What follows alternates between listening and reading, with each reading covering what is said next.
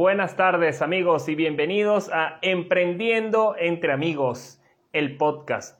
Esta es una conversación amena, ligera, entre una coach de vida y marketer, Mayel Frías Mejía, y su servidor, un emprendedor serial, Raúl González Acuña, donde lo que estamos hablando de puros temas que les van a dar las herramientas a ustedes para que puedan emprender con éxito no solamente alguna idea o un negocio, sino también todas las cosas que ustedes deseen, porque el proceso de emprendimiento lleva no solamente la visión de negocio, sino también mucho el ámbito personal. Y es por esa razón que Mariel y yo nos hemos decidido en crear este proyecto que es maravilloso para nuevamente aportarles valor a todos ustedes. Y nosotros esta sesión o este episodio vamos a tener como invitada a Elida, Elida Olivas. Hola. Hola.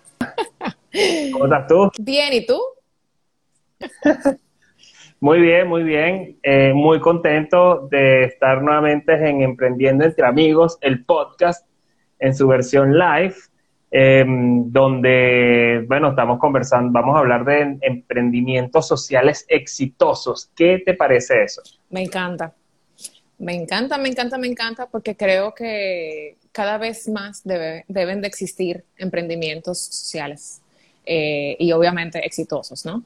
Eh, el hecho de que haya personas creativas que, con mucho entusiasmo y mucha pasión eh, lleguen a descubrir, a buscar esas alternativas que tanto pueden cambiar nuestra vida, tienen que seguir existiendo y pues bueno, se lo aplaudo y súper emocionada por ver a, nuestra invitada en el día de hoy y escuchar un poco de, su experiencia, de su, de su vivir, porque la verdad que ha tenido una larga historia y es súper emocionante.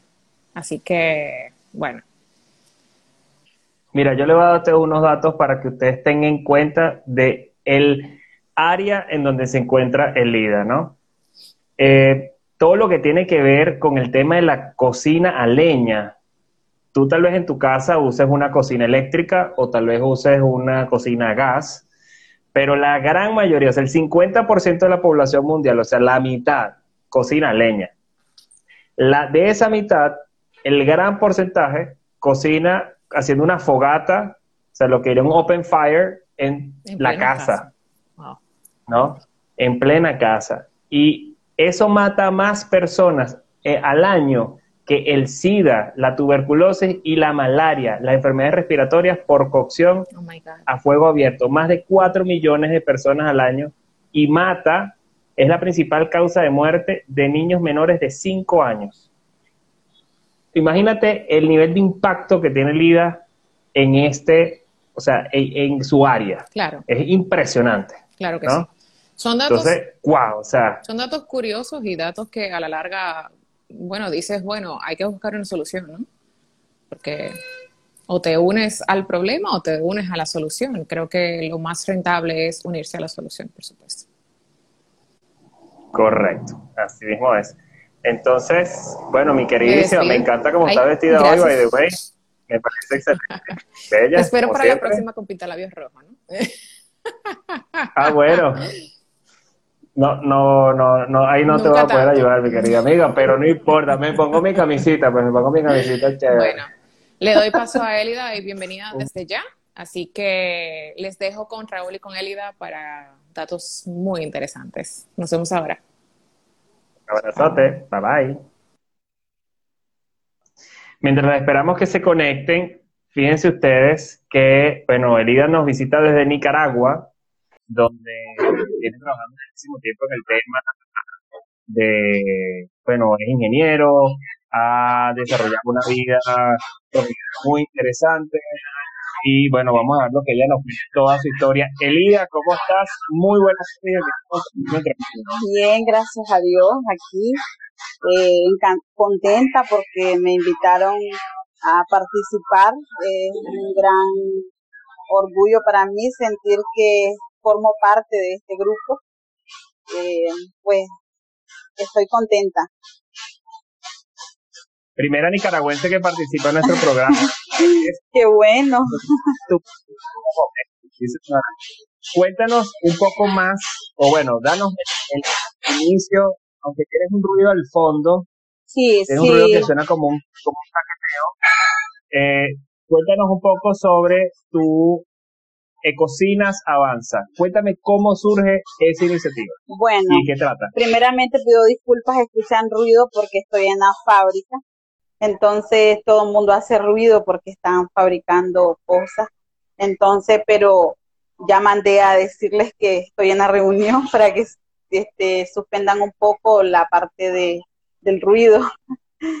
Eh, bueno, nos, eh, las estufas es una historia muy bonita porque ayudamos al medio ambiente, es algo que siempre me gustó. Eh, la parte del medio ambiente, por eso estudié agronomía, porque me encantan las plantas, me encanta cuidar el medio ambiente con estas estufas se ha venido a desarrollar en, nuestro país un sinnúmero de cambios para muchas personas, las personas que las han comprado, eh, ven la diferencia, cuánta cantidad de leña ahorran ahora con la estufa, con las de cocina o con, los tipos de modelos que elaboramos en la fábrica. Entonces ha sido este, una trayectoria tan bonita. Tengo cinco años de estar al frente del negocio y primeramente pues estuvimos en, con un grupo, pero ahora ya camino sola, gracias a Dios, porque ha sido una lucha. Soy una mujer, eh, es un trabajo bastante duro porque hay que dirigir hombres y es algo que es difícil porque ver una mujer, además joven, que esté dirigiendo un personal varón es algo un poquito complicado por el género, hablábamos, ¿verdad? Pero eh, me he sabido llevar con, mis trabajadores que son las manos y los pies de, de este, de este emprender, de este emprende, emprender esta parte que hice, la parte de las estufas. Entonces, eh, no estoy sola, detrás de, mí hay, hay mucho, mucho personal que está trabajando para que se lleve a cabo todo, el, todo lo que se ve lo de las estufas. Cuéntame cómo surge esta iniciativa de las estufas. O sea, un día tú que te gustaba el ambiente dijiste, voy a hacer estufas ecológicas. O sea, ¿cómo llegaste a esa, a esa conclusión? Pues no, eh, a través de Stop Team Internacional eh, vino y se, hicieron una coordinación con una organización que se llama Friend of Family. Entonces, eh, de, de, esa manera yo pertenezco al grupo de mujeres. Este, esta parte es, es, un, es un grupo donde se, se decidió pues que yo llevara al frente el negocio de las estufas. Entonces, se inició con la cocina, que la cocina está a nivel de Centroamérica. Entonces, quizá fue este, probar para ver si en Nicaragua se podía llevar este negocio. Entonces, eh, me tocó llevar administración y, ser gerente de venta. Entonces, desde entonces estoy en este eh, proyecto con las estufas. Vieron la, parte de, de que sí me gustaba el trabajo, eh, lo llevé con mucha, mucho orden y logré este, llevar una organización de la manera de llegar al cliente porque es difícil hacerle entender al cliente cómo cambiar de un fogón tradicional a una estufa ecológica. Entonces, ha sido un reto, ha sido muy difícil para mí, pero lo, lo hemos logrado. Lo hemos, digo yo, porque habemos muchas personas de que me están apoyando en esto, no tal vez este, solo en el hecho de que estén trabajando a la par conmigo, ya los forman parte de mi, de mi, de mi trabajo. De la familia. exacto. ¿Cuáles son esos retos que estás mencionando tú, por ejemplo, de, o sea, la gente que no conoce de un fogón a una estufa ecológica, ¿cuáles han sido esos retos y cuáles diferencias principales hay más allá de, la acumulación de partículas y ese tipo de cosas. Coméntanos un poco más sobre eso. Pues eh, es, como difícil porque la gente no quiere, muchas veces no quiere cambiar su modalidad de vida. eh, quieren seguir destruyendo los bosques porque es un tema largo, un tema atendido que hemos trabajado muchas personas, no solo mi persona, y querer cambiar esa vida este, a, estas personas, principalmente en las comunidades que la gente está acostumbrada a tener la leña cerca. Entonces piensan que todo el tiempo va a haber leña, que todo el tiempo va a estar el bosque completo. Entonces, este, hay que incentivarlo a decirle cuáles son los daños que causa en los pulmones el humo durante están cocinando. Entonces, ha sido de, de, hacer las demostraciones, hacer este, incluso cocinar, porque me ha tocado cocinar para que la gente vea que las estufas funcionan bien, son eficientes, me ha tocado hacer tortillas.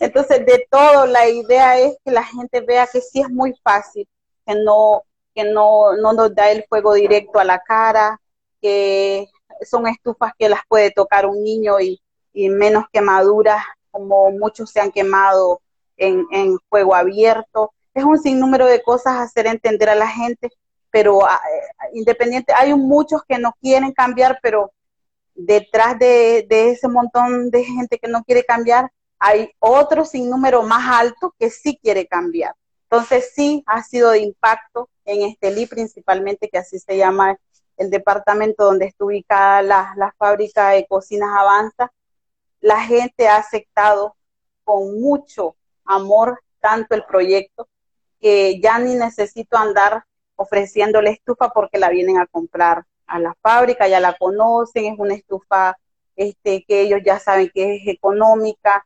Este, al principio sí me tocó duro porque tenía que este, seguir organizaciones, seguir este, mucha gente para que, para que conocieran la cocina, pero ahora todo, todo este LI conoce la ecocina. Entonces, incluso en, otros departamentos la conocen.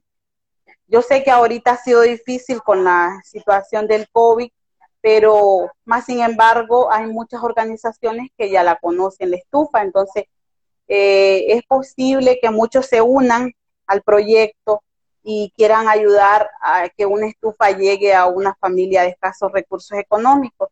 Entonces, o o quizás me un apoyo para subsidios para que la estufa llegue a un bajo costo a las familias que no tienen este el precio original que yo la vendo. Por ejemplo, si yo la vendo a 80 dólares.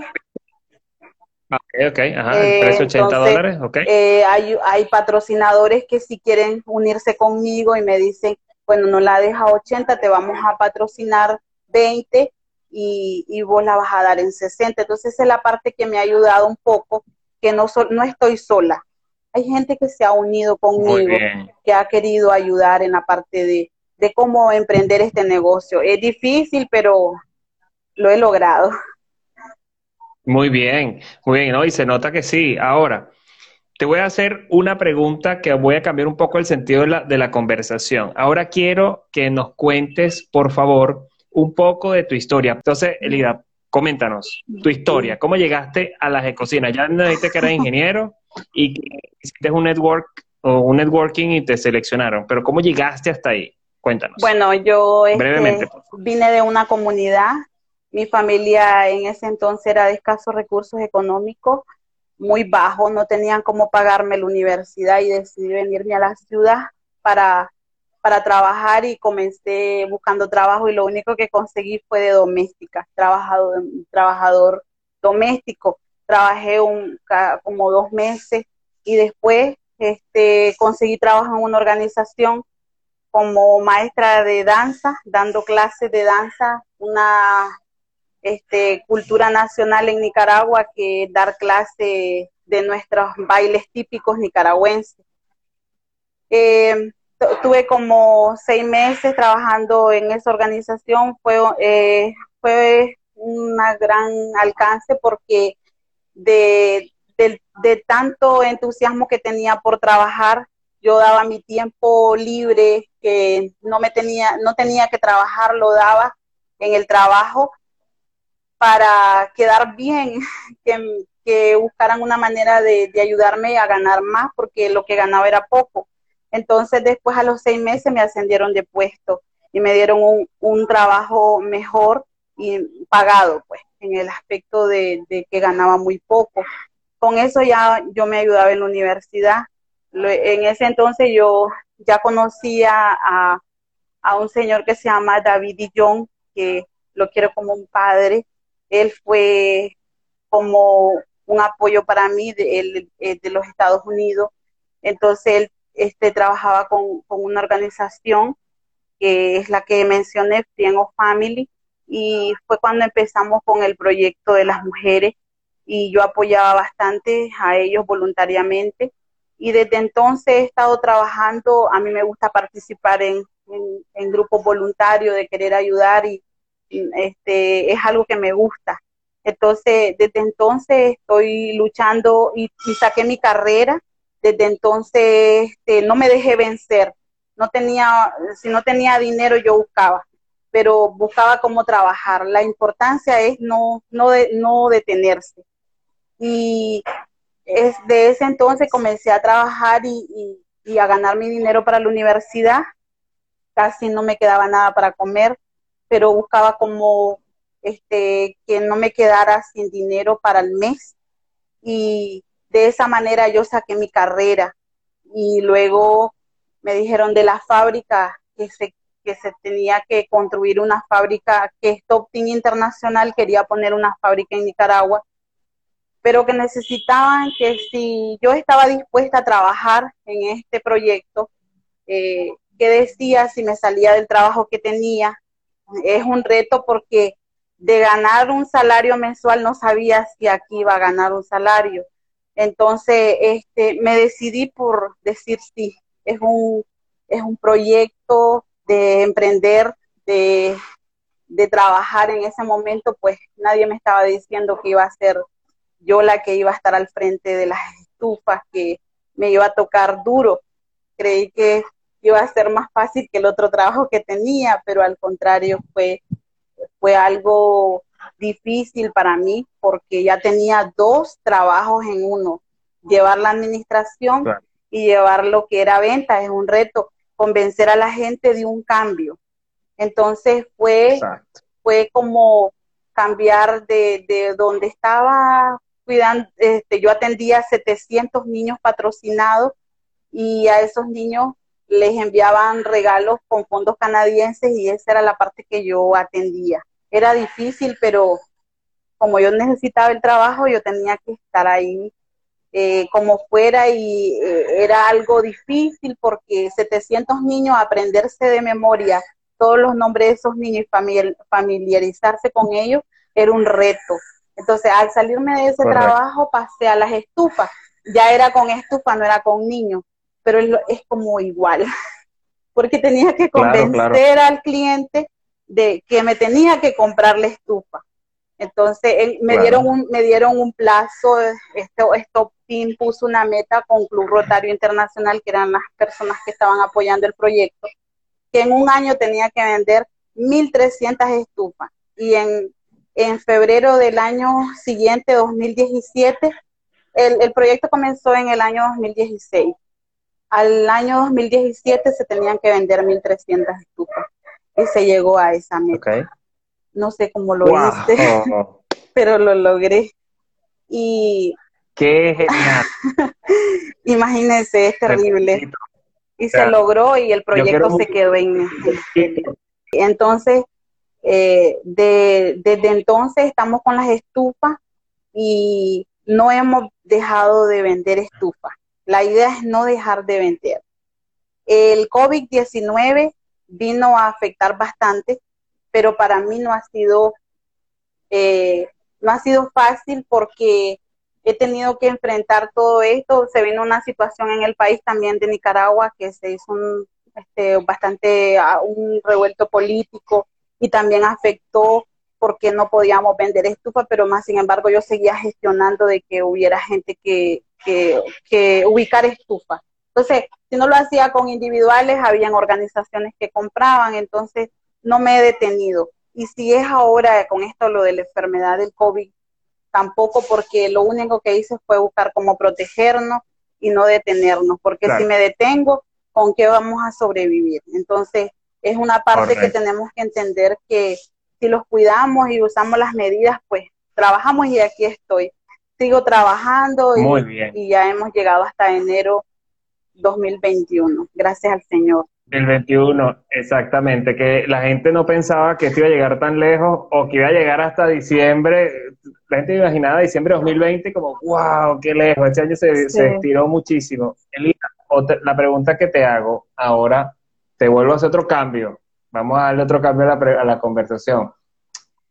De tus estufas que tú estás produciendo, dijiste que costaban 80 dólares cada, cada estufa. y si tienes patrocinantes bajan, bajan esos precios, ¿no? esos costos de venta al, al, consumidor final. ¿Cuántas estufas, y hablaste de 1.300, cuántas estufas lograste hasta ahora? ¿Cuántas personas has beneficiado y, qué, y has podido ver ese impacto en la población, o sea, en la gente, por ejemplo, esa reducción de, no sé, la tala? ¿Qué, has podido manejar tú de esos indicadores de impacto que tú, que tú manejas, o sea, que tienes en la fábrica o en tu empresa? Bueno, eh, ha sido bastante de impacto porque no solo las compra el individual, hay organizaciones que se unen y compran las estufas. Por ejemplo, hace poco este, tuve eh, la oportunidad de de que el Ministerio de Economía Familiar que trabaja a través del gobierno me comprara 214 estufas, que esto llega a las familias de, la, de los diferentes este, cooperativas que ellos tienen o grupos eh, que ellos tienen dentro de todo el Estelí, o sea, de dos, dos municipios de Estelí. Entonces, si ha llegado hasta ese momento de que me compraran estufas, ya sea quien sea que compre, pero llega a la familia, para mí es un gran orgullo, un gran eh, entusiasmo que me da porque sé que esa familia va a cambiar de usar de tanta leña en un fogón tradicional por una estufa que le va a ahorrar el 60% en leña. Y va a tener menos de menos humo en su vivienda. Y que muchos de los que están viviendo en su, en su casa ya no van a estar con el humo completo como estaban anteriormente. Entonces, para mí es, es, es, tanta alegría ver cuánta gente está obteniendo la estufa, sea como sea, de la manera que le llegue, sea donada, sea que, que la compre, pero solo con el hecho de ver tanta gente que ha comprado le cocina, a mí me, me emociona porque una de las estufas que más me han comprado es la cocina. Eh, es reconocida. ¿Y tienes alguna otra estufa? Sí, tenemos. porque has hablado que esa es la que más. Ok, ¿cuál otra tengo, tienes? Eh, de, de la misma necesidad que la gente me decía. Eh, solo tiene una para poner una olla, yo necesito para, para poner 15 tortillas, yo necesito algo grande porque en este se vende bastante la tortilla. Entonces, eh, hicimos, hicimos, digo yo, porque sí fue mi idea, pero hay muchas ideas. No, no, no, no soy del costumbre de decir que solo yo tengo ideas. Tenemos a los trabajadores que también ellos dan ideas. Entonces, de las ideas, de las mismas necesidades de la gente, elaboro una estufa que se alcanzan como 15 tortillas en una plancha. Le llamamos Avan Pictuo. Esa estufa, este, las las tengo ubicadas en las partes donde hay tortilleras. Mucha gente aquí en este día ha comprado esas estufas. Tenemos otra estufa que es la mitad de la grande, que alcanzan como ocho tortillas. Y tenemos una que se llama estilo barril, que le decimos nosotros. También esa es otro modelo. Hacemos parrilleras para asar carne. Entonces, es un sinnúmero de necesidades que ha surgido de la misma familia y que y que sabemos que le, que le ha llegado y que ha sido de éxito para la gente. O sea, es algo que, que a mí me, me, llama la atención ver las estufas en la calle porque mucha gente las tiene en los lugares públicos donde venden tortillas y ver cómo esta gente este, usa la estufa y cómo ha cambiado de, de usar un fogón tradicional que esté haciendo humo por todos lados con una con chimenea. Entonces, es, maravilloso.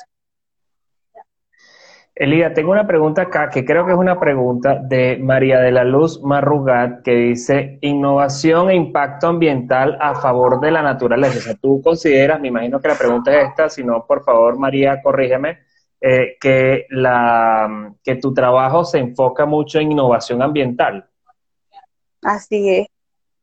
Sí, este, pues de la, lo que queremos es evitar que la gente esté usando, eh, destruyendo los bosques eh, terriblemente, porque eh, mucha gente jala leña de los bosques y, se la, y, gastan tanta leña en los fogones tradicionales que sabemos que esto ocasiona no, no, no solo a nosotros, sino a los bosques, ya no tenemos, ya los tenemos pelados, como decimos, ya, ya no hay, ya no hay aquel ambiente que se siente, por ejemplo, este día hace años era bien fresco, ahora, o sea, eh, hay bastante calor, eh, el calor se siente porque ya estamos quedando con, con las montañas sin árboles, entonces, por eso es la necesidad y surge de que la gente, no vamos a dejar, no le vamos a decir a la gente, usted no puede usar leña, es difícil que le digamos usted, pero si le llegamos con una estufa ecológica, sabemos que sí la va a usar, pero con menos cantidad. Sí la va a usar, pero menos cantidad. Eh, dime, dime una otra cosa. ¿Cuáles son, digamos, tus proyecciones de aquí, vamos a decir, al año que viene, para no hablar mucho más lejos? O sea, ¿cuáles son tus próximos pasos? ¿Qué quieres hacer? De aquí al año que viene o, a ser, o dentro de dos años? Bueno, llegar a, muchos departamentos, eh, crecer, tener no solo estufas en, este LID, sino en varios, en varios, en varias partes del país. Tener sucursales, si es posible. Esa es mi meta. Quizá creo que es bastante grande, pero si lo hacemos y lo, y lo queremos eh, lograr, tenemos que soñar si no soñamos no tenemos nada. Entonces, mi meta es que en los municipios, en los lugares que yo no he llegado con las estufas, poder llegar con a, muchos puntos de ventas en, las partes del país eh, que están, que no es el norte, sino el sur. Entiendo. Mira, y dime algo, ¿tú has considerado en, en algún momento buscarte alguna certificación como estas empresas tipo B, no sé si conoces ese tipo de, certificaciones, que son empresas como de, impacto social, ¿las conoces? Pues ah, sí hay de certificación, pero la verdad que yo casi no me he metido porque eh, en el negocio estar al frente sola eh, tengo un año. O sea, sola es en el aspecto de, de emprender el negocio sin que sin estar varias gente en, metida en el negocio, sino sola de que me falta mucho, pues, por, sé que lo voy a lograr, porque eso es solo de proponérselo. Eh, pero esa parte no la hemos trabajado, pues. Pero sí está, en ese proceso estoy. Excelente.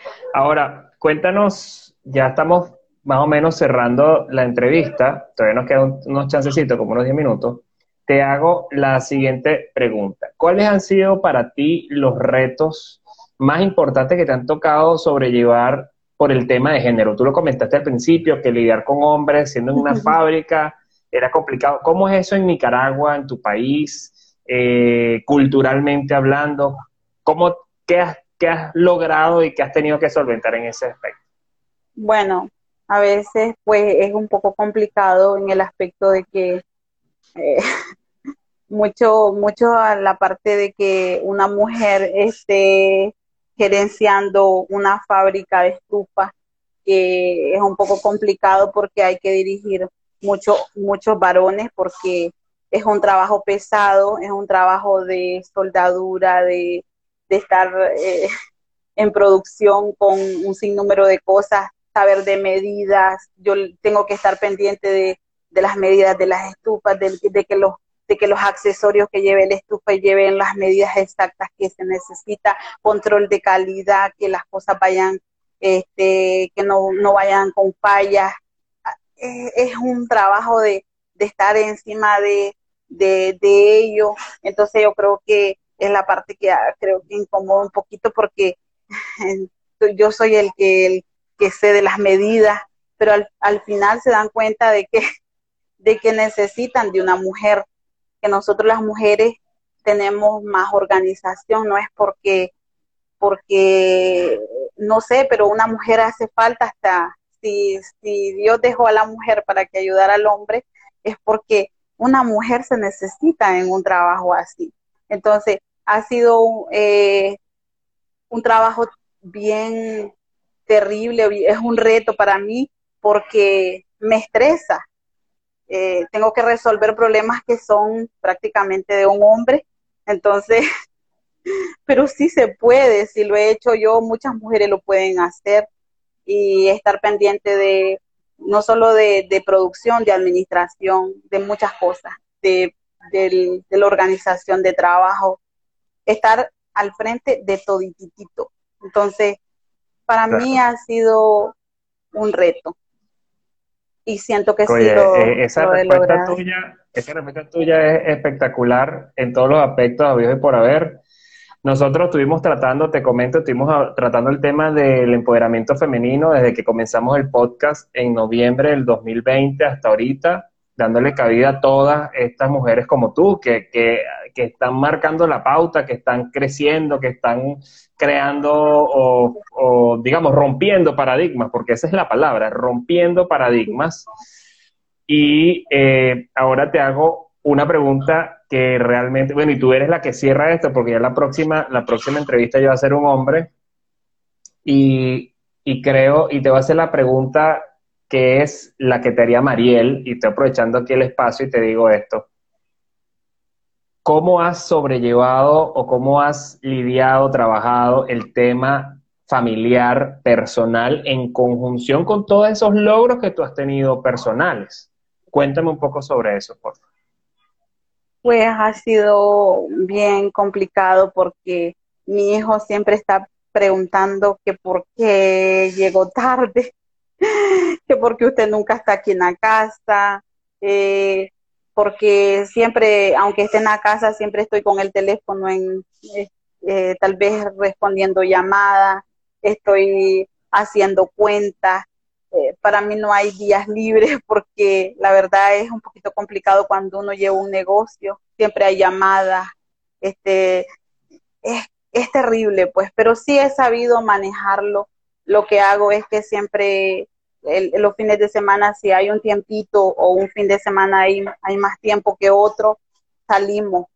Siempre le doy un tiempo de salir con él. Eh, salimos a pasear, lo llevo, quizás salimos un, fin de semana con, mi esposo. Entonces, eh, es, es, algo que, que, me ha llenado tanto de, de, de orgullo porque no he dejado tampoco la parte de, del amor de mamá, que tengo que estar un día con él, porque él es bien complicado, dice, este, usted solo trabajo, trabajo, trabajo, pero siempre le estoy diciendo de que es porque eh, tenemos que trabajar para, para, para él mismo, le digo yo, entonces él dice, este, que cuando esté grande, él va a aprender a manejar para ayudarme a llevar las estufas. Entonces, algo que él sabe muy bien que lo estoy haciendo para futuro y siempre ves el movimiento y quiero, quiero ayudar a mi mamá cuando esté grande. Entonces es algo que, que encanta él ver cómo, cómo me movilizo en el aspecto de, que nunca estoy sentada, siempre estoy en movimiento. sí.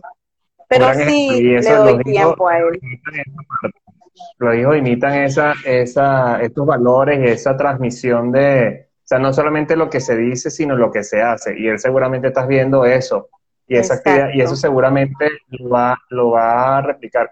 Yo por lo menos tengo una hija de cuatro años y ella, de ver mi trabajo muchas veces, entonces empieza a decirte, oye, voy a hacer un invento, ahora quiero hacer un experimento, ahora quiero hacer esto, vamos a diseñar esto. Entonces dice, oye, qué interesante que es de la misma, de la misma cuestión asociada a ver a la persona, su padre o madre trabajando, ¿no? Me encanta, me encanta esto que toda esa historia que tú estás comentando. De verdad, una historia espectacular, Elida. Coméntanos cómo nos, podemos contactar contigo, ¿qué y un mensaje final para todos? Bueno, entonces me pueden contactar en Instagram, eh, bueno, mi número de teléfono también, en WhatsApp, eh, en Facebook. Entonces mi número es el, 8942-2007. Bueno, pero tienen que aplicar la parte de la entrada a Nicaragua, ¿verdad? Para que puedan este, tener contacto conmigo. 89 505 89 42 2007. Ok, el Facebook y el, Instagram. Bueno, el Facebook. eh, sería de que si me escriben, yo se los mandaría porque no lo tengo en mente.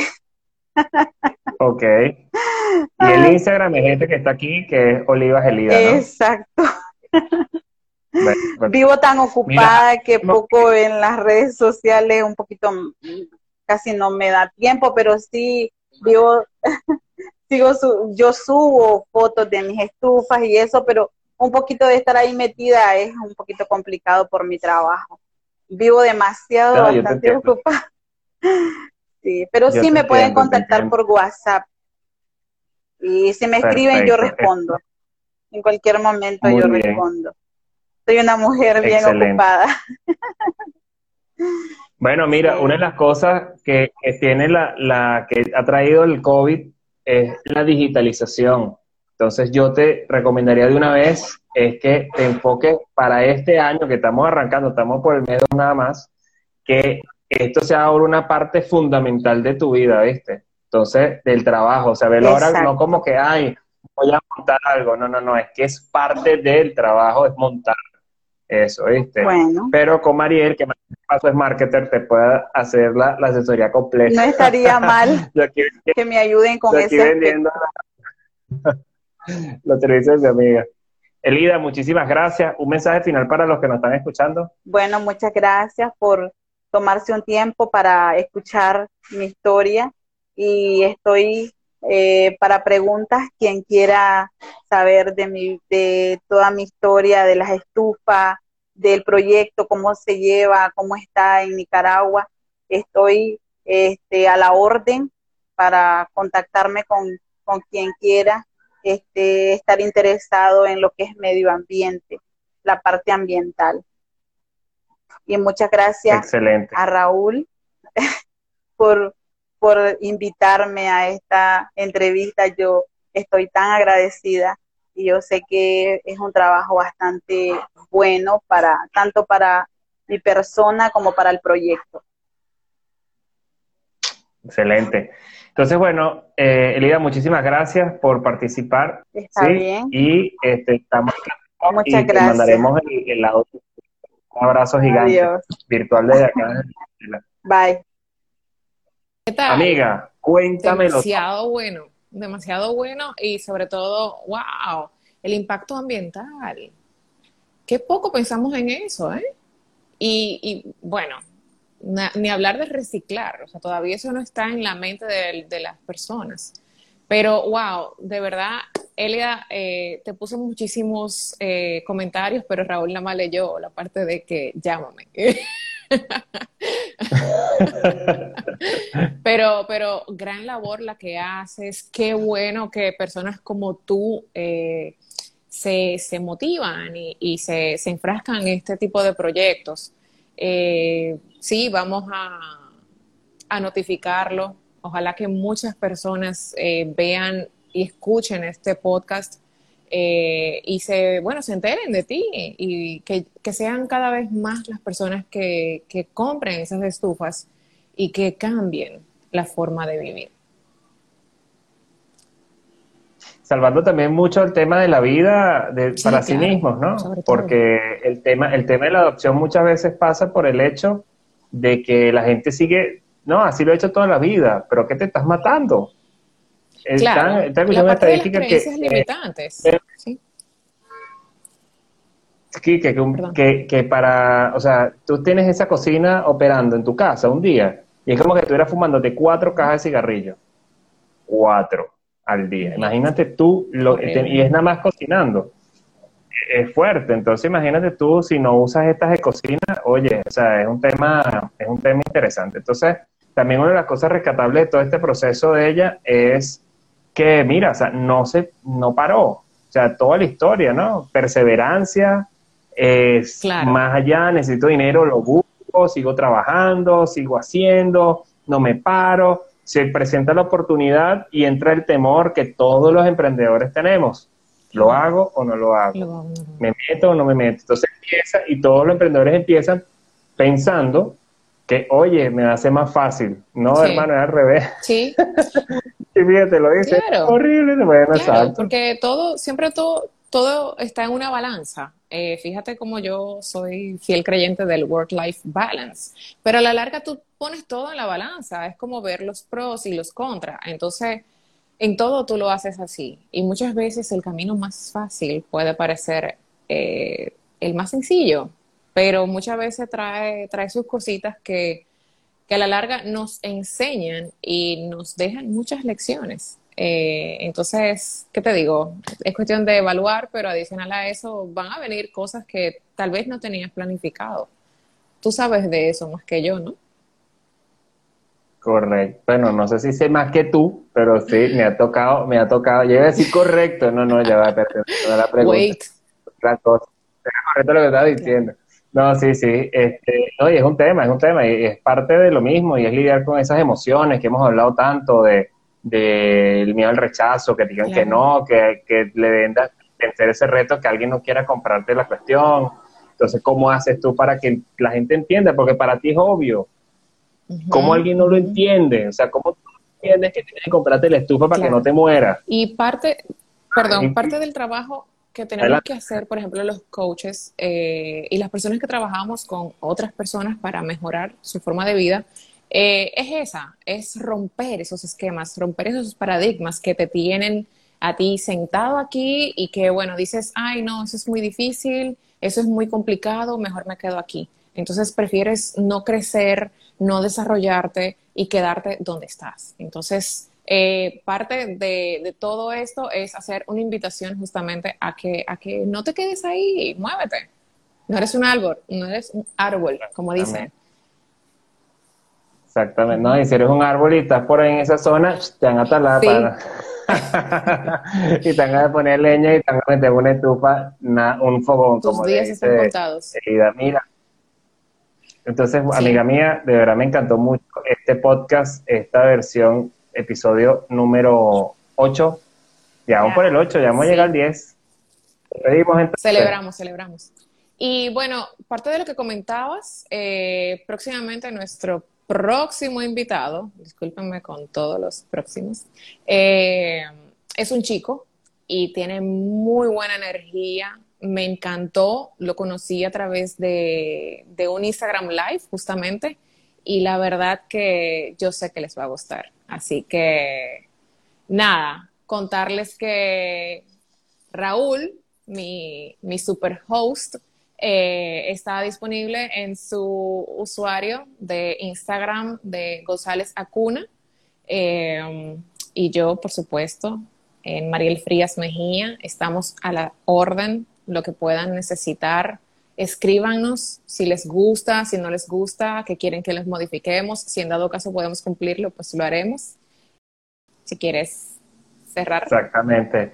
Y bueno, también le damos las gracias a Andrea Núñez, que es nuestra productora general y la que se encarga de hacer todos los cambios, ediciones, arreglos y todas las demás cosas para que cuando ustedes lo vean salga espectacular. Y bueno, de mi parte no me queda más nada que saludarlos, despedirme, despedirme, perdón, y que nos vemos el próximo martes ahora con el invitado de Mariel. Entonces, bueno, Raúl González Acuña por acá. Mejía y de este lado. Nos, nos, despedimos con un fuerte abrazo y hasta el próximo martes. Bye bye. Chao.